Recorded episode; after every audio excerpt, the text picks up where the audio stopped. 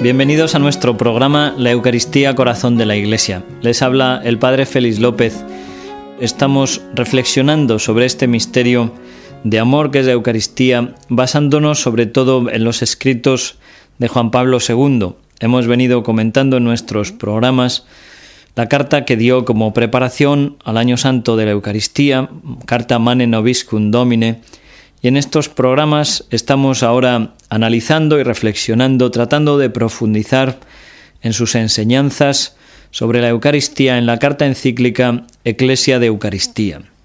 Hasta ahora hemos venido comentando en otros programas la introducción y el capítulo primero de esta carta encíclica, donde nos habla de la Eucaristía como sacrificio y nos recuerda pues toda la riqueza que se encierra dentro de este sacramento. Ciertamente muchas y muchas páginas se pueden escribir sobre la Eucaristía, pero sobre todo cada uno de nosotros necesitaríamos pasar muchas horas también con el Señor, pasar mucho tiempo con el Señor, porque es en ese trato, como veremos hoy, como nos lo recomienda Juan Pablo II, donde nosotros podemos verdaderamente entrar a conocer algo del corazón de Cristo, algo de ese misterio que Él es, y ese misterio de amor, de presencia, de compañía, de cercanía, de humildad que nosotros tenemos en la Eucaristía. En este programa de hoy vamos a comenzar el capítulo segundo de esta carta encíclica, Eclesia de Eucaristía.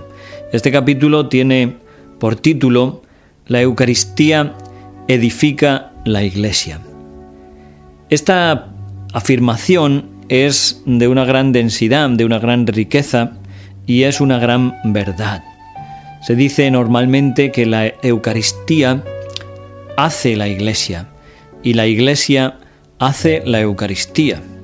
De tal forma que Eucaristía e Iglesia son dos realidades que viven completamente implicadas la una con la otra, son interdependientes, existe entre ellas una relación vital, vital. La Eucaristía hace la Iglesia, la Iglesia hace la Eucaristía. ¿Cómo podemos entender, cómo podemos explicar estas afirmaciones? La Iglesia hace la Eucaristía porque celebra la Eucaristía. La Iglesia, a través de los sacerdotes que han recibido de Cristo la potestad del orden, la potestad del sacerdocio ministerial, celebran el sacramento de la Eucaristía, celebran la Santa Misa y hacen, confeccionan la Eucaristía para el pueblo de Dios. Pero esa celebración, el hecho de la celebración eucarística, hace, edifica, construye, da vida a la Iglesia. La Iglesia vive de la Eucaristía, como dice Juan Pablo II en el título de esta encíclica, de tal forma que si se dejara de celebrar la Eucaristía, la Iglesia dejaría de vivir, porque Cristo en la Eucaristía sigue siendo su vida, y lo será hasta el final de los tiempos. Por eso la Iglesia, como digo, no puede vivir sin la Eucaristía. El Concilio Vaticano II afirma este crecimiento de la Iglesia que se realiza a través de la celebración eucarística y señala que cuántas veces se celebra en el altar el sacrificio de la cruz, en el que Cristo nuestra Pascua fue inmolado, se realiza la obra de nuestra redención. Este sacramento significa y al mismo tiempo realiza lo que significa. Es decir, da vida, da realidad, hace crecer en calidad a la Iglesia. Alguien decía que a través del sacramento del bautismo la Iglesia crece en cantidad, se agregan nuevos fieles, nuevos hijos a este misterio de vida y amor que es la Iglesia de Cristo. Pero a través de la Eucaristía, cuando nosotros comulgamos, la Iglesia crece en calidad. Es decir, ese miembro de la Iglesia, que es cada fiel cristiano cuando comulga, crece en calidad, crece su unión con Cristo, crece su amor a Cristo, se hace más profundamente aquello que debería ser en plenitud, ¿eh? esa transformación en Cristo en la que consiste nuestra vida cristiana. En la última cena, Cristo instituye la Eucaristía y otorga, da, confía a sus apóstoles este don de su cuerpo y de su sangre, para que la celebren. En ese gesto, en esa entrega, en esa donación de sí mismo y en esa institución sacramental, porque a través de ese gesto Cristo perpetúa la celebración, la hace presente en la iglesia y les, les pide a sus discípulos que la celebren en memoria suya hasta el final de los tiempos. Ese gesto de Cristo, como digo, establece también una nueva relación. Ese gesto de Cristo a los apóstoles establece la nueva alianza, un nuevo pueblo. En el Antiguo Testamento se nos narra la alianza del Sinaí, como a través de un sacrificio de animales se rocía con la sangre de los animales al pueblo y se crea esa alianza entre Dios y su pueblo. Él será su Dios, ellos serán su pueblo. Ellos le pertenecen a Él y Él les pertenece a ellos, es su Dios. Pues ahora, a través de la celebración de la Eucaristía en la última cena, como digo, Cristo instituye esa alianza nueva y eterna, una alianza que nadie podrá romper. Las otras alianzas siempre eran rotas por el hombre, por su infidelidad. Esta nueva alianza en la sangre de Cristo no podrá ser rota ni por el pecado del hombre. Dios ha hecho una alianza tan sólida que no hay nada que el hombre pueda hacer para romperla. Cierto que por el pecado el hombre se puede privar a sí mismo de los beneficios, de la gracia, de los dones que esa alianza nos otorga, pero ni siquiera el pecado del hombre puede romper, puede parar, puede hacer que Dios sea fiel a su amor, a su alianza, a su misericordia con su pueblo. Y como digo, esta nueva alianza surge y se nos otorga a través de la Eucaristía. Este crecimiento de la Iglesia se realiza globalmente, pero la Iglesia no es un abstracto, la Iglesia está compuesta de miembros vivos. Entonces, ¿cómo crece la Iglesia? Pues la Iglesia crece en calidad, como decíamos, en la medida en que cada uno de sus miembros, cada uno de sus hijos, crece también en esa calidad, entre comillas, es decir, en la medida en que crece la vida de Dios, en que crece la identificación con Cristo en el corazón de cada uno de sus fieles. ¿Y cómo se realiza esto?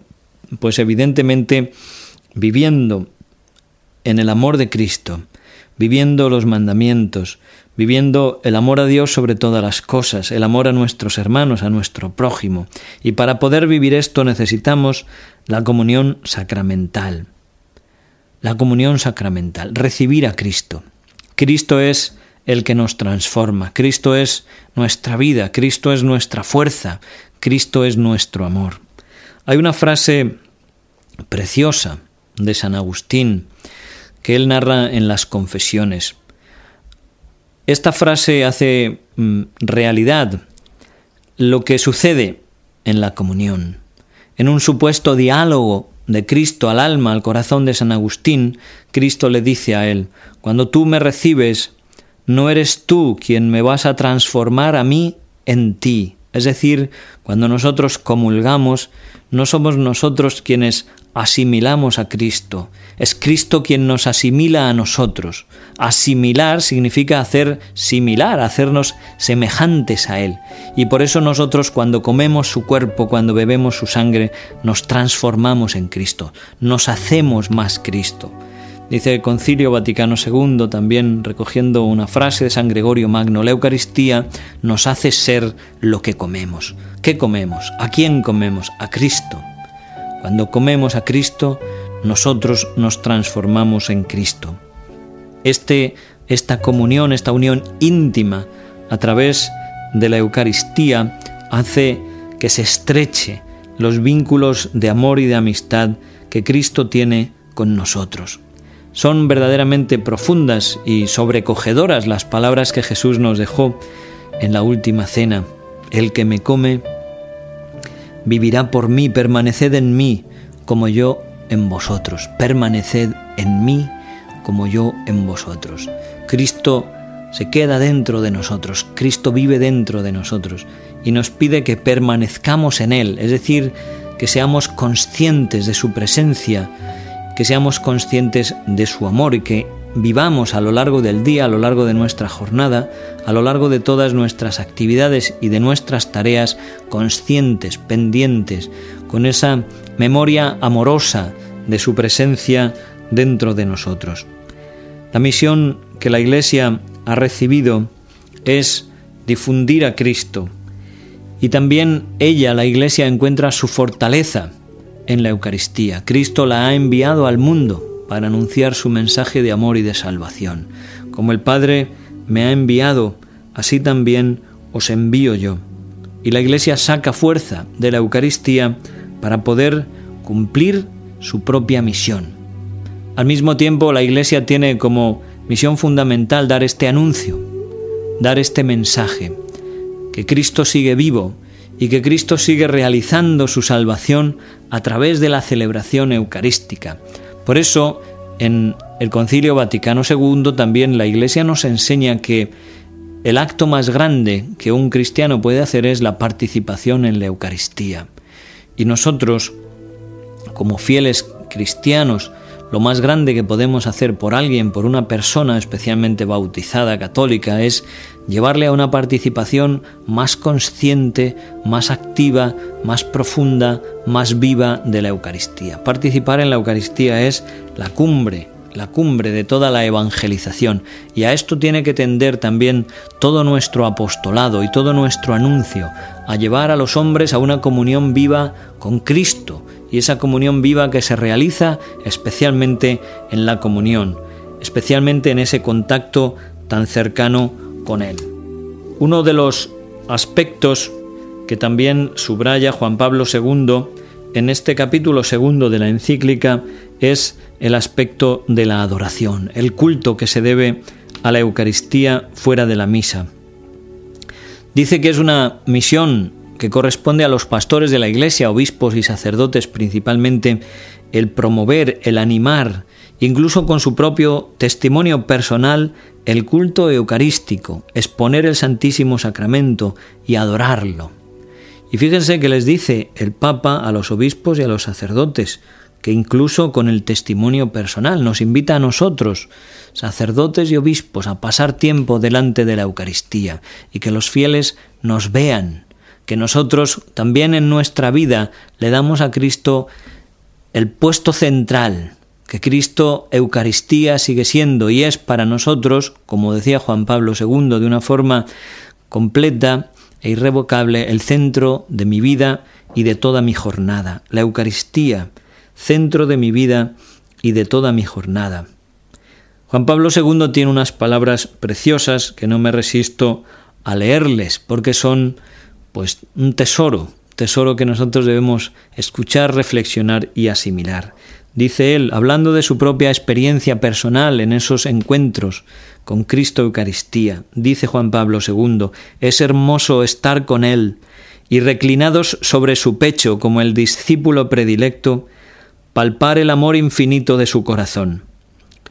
Si el cristianismo ha de distinguirse en nuestro tiempo sobre todo por el arte de la oración, ¿Cómo no sentir una renovada necesidad de estar largos ratos en conversación espiritual, en adoración silenciosa, en actitud de amor, ante Cristo presente en el Santísimo Sacramento? ¿Cuántas veces, mis queridos hermanos, he hecho esta experiencia y siempre he encontrado en ella fuerza, consuelo y apoyo? ¡Qué maravilla, qué preciosidad! Fuerza, consuelo y apoyo en Cristo. Cada vez que nosotros nos acercamos a Él, el que nos ha dicho, venid a mí, todos los que estáis cansados y agobiados, y yo os aliviaré. Cuando vamos allí, como dice Juan Pablo II, a descansar nuestra cabeza en el pecho del Señor, presente en la Eucaristía, allí encontraremos fuerza, consuelo y amor para vivir todas las dificultades, todas las cruces, todos los desánimos, todos toda la fuerza que nosotros necesitamos para ser fieles a Dios en nuestra vida cotidiana. No hay otro camino, no hay otra fuente. Cristo vivo en la Eucaristía es nuestra fuente, Cristo vivo en la Eucaristía es nuestra fortaleza, Cristo vivo en la Eucaristía tiene que ser nuestro amor. La Eucaristía es nuestro tesoro inestimable. A través de ella nosotros tenemos acceso al manantial de la gracia. Ojalá que sepamos saciar nuestra sed en este manantial de la gracia que es Cristo Eucaristía. Pues nada más, mis queridos amigos, les ha hablado el Padre Félix López en este programa La Eucaristía Corazón de la Iglesia. Que Dios les bendiga y que la Virgen María, nuestra Madre, Madre de la Eucaristía, nos ayude a conocer y amar más profundamente este misterio de amor que Cristo nos ha dejado, el misterio de su cuerpo y de su sangre. Hasta siempre.